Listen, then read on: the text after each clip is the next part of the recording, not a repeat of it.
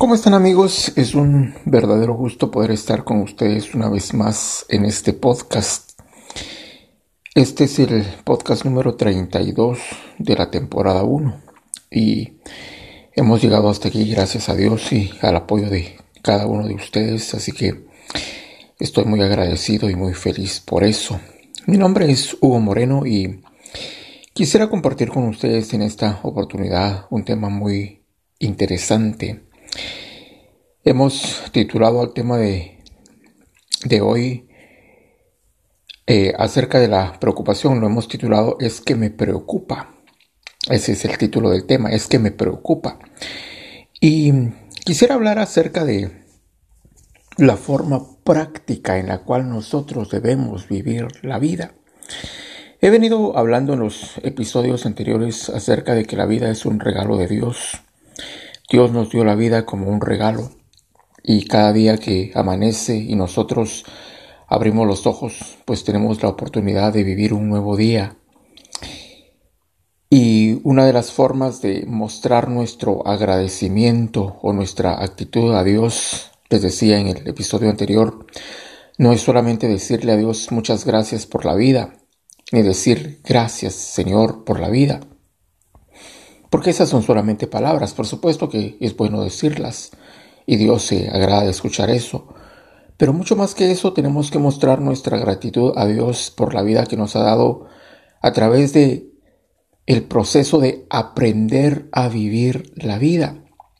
Saben, muchas veces las personas pasan por el mundo, la vida, y no sé, unos 60, 70, 80, 90 años, y realmente nunca han aprendido a vivir la vida. No, no, no digo la mayoría, sino algunas personas. O sea, el hecho de que nosotros estemos vivos no quiere decir que estemos aprendiendo a vivir cada día de la vida. La Biblia es un precioso manual que nos enseña cómo vivir la vida, cómo aprender a vivir. El apóstol Pablo dijo en una oportunidad, he aprendido, cuando él habló acerca de que había aprendido a tener escasez y había aprendido a tener abundancia. Él dijo, sé tener abundancia y sé tener escasez. En todo y por todo he sido enseñado. O sea, el apóstol San Pablo reconocía que había aprendido a vivir en medio de la abundancia y también había aprendido a vivir en medio de la escasez. Ahora, ¿por qué nosotros muchas veces no aprendemos a vivir o porque se nos va la vida, se nos van los años, se nos va el tiempo y poco a poco, paulatinamente, se va acercando el momento de nuestra partida sin que nosotros podamos o hayamos podido disfrutar la vida. Disfrutar la vida no es solo estar viajando o comiendo o paseando, eso no es disfrutar la vida. Porque muchas veces las personas viajan y no están disfrutando realmente la vida. Las personas están aparentando en las redes sociales muchas cosas como que están disfrutando la vida, pero en realidad, ¿qué es disfrutar la vida? Pues disfrutar la vida es aprender a vivir. Y quiero hablar acerca del el tema que, como decía, le, le, he titulado, es que me preocupa. A veces nosotros no disfrutamos la vida porque gastamos nuestras energías y nuestras fuerzas con los afanes y la preocupación. Como que el ser humano viene eh, programado para preocuparse, Tal vez ustedes han conocido a aquellas personas que se mofan o se jactan de decir, es que me preocupa, es que me preocupa. Todo les preocupa. Les preocupa la situación mundial.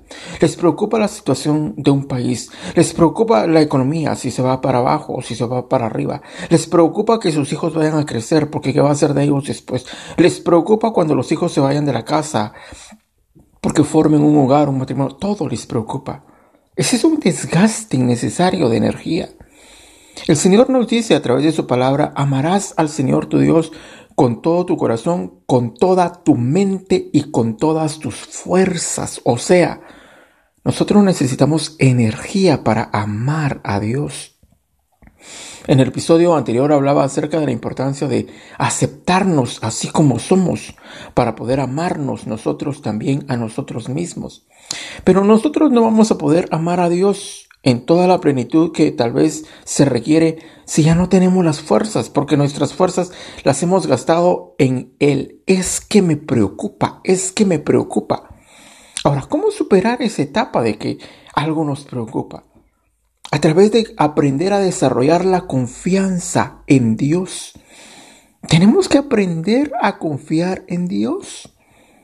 Si no podemos todavía, si no tenemos la capacidad, pues tenemos que lograrlo. Y si no, todo el tiempo nos va a preocupar. Es que me preocupa la pandemia.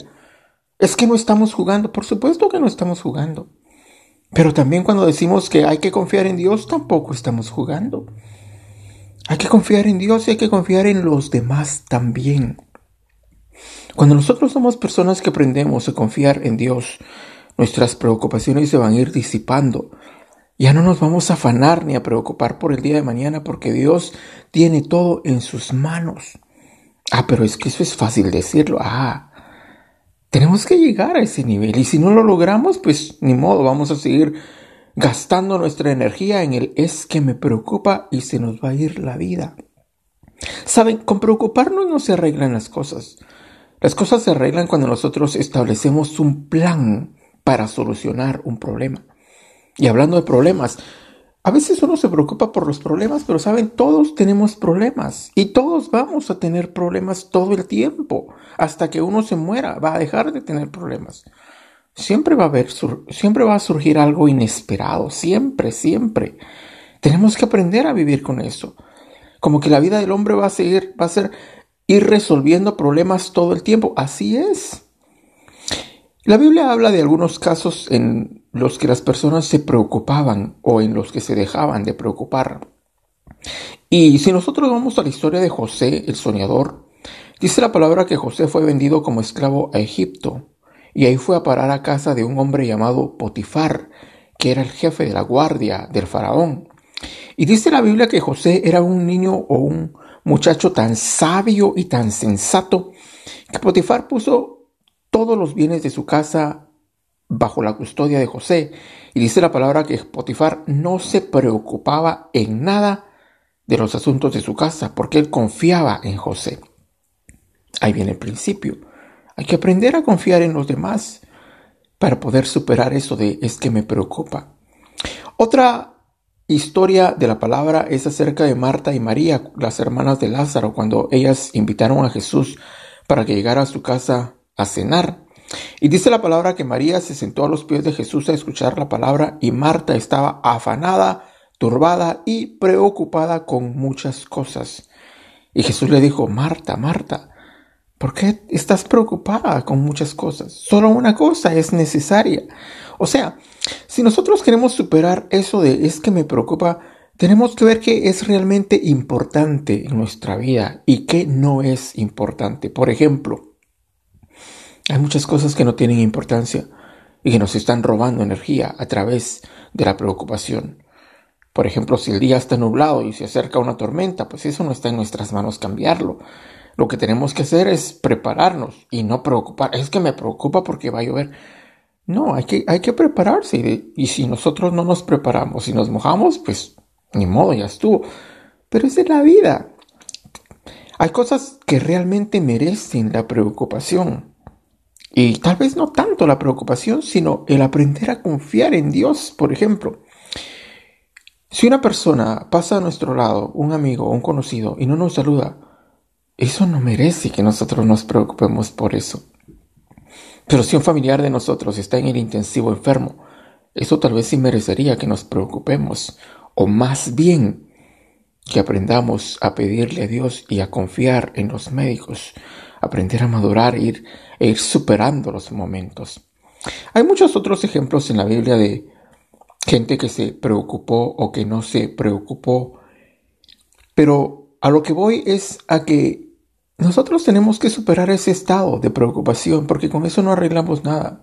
Tenemos que aprender a ahorrar esas energías porque eso nos van a servir para otras cosas que sí realmente van a ser necesarias en nuestra vida. Si nosotros aprendemos a vivir la vida sobre esta tierra, esa es la mejor forma de expresarle a Dios la gratitud que tenemos por el regalo de la vida. Espero estar con ustedes en el próximo episodio y que tengan un buen día. Bye.